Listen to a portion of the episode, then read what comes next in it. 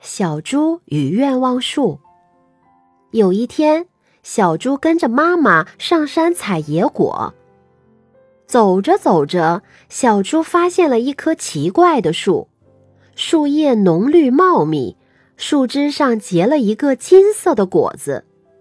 猪妈妈告诉小猪，这是传说中的愿望树，无论有什么愿望，只要拿着这颗金果子。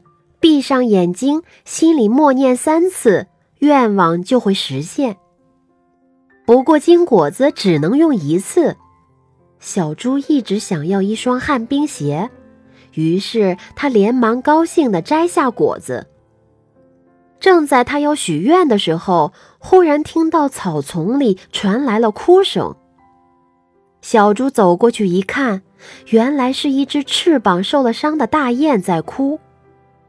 小猪想用自己的金果子帮助大雁，可那样做的话，自己想要的旱冰鞋的愿望就会化为泡影，怎么办呢？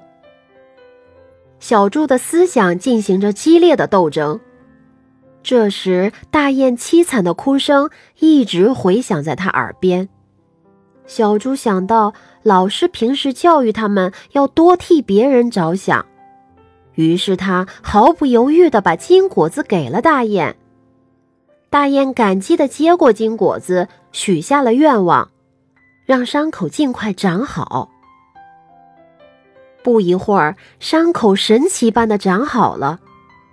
这一切被愿望树看到了，它又长出一颗金色的果子。小猪看见，喜出望外。就飞快地跑过去，摘下了金果子，许下了美好的心愿。他如愿以偿地得到了旱冰鞋。小猪是非常热心善良的，虽然金果子只能满足一个愿望，但是小猪不忍心看着受伤的大雁，所以把自己的愿望让给了大雁。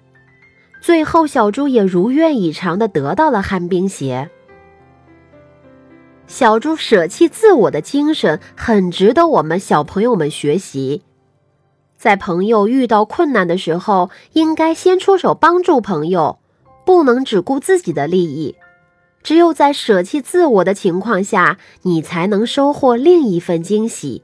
有舍才有得。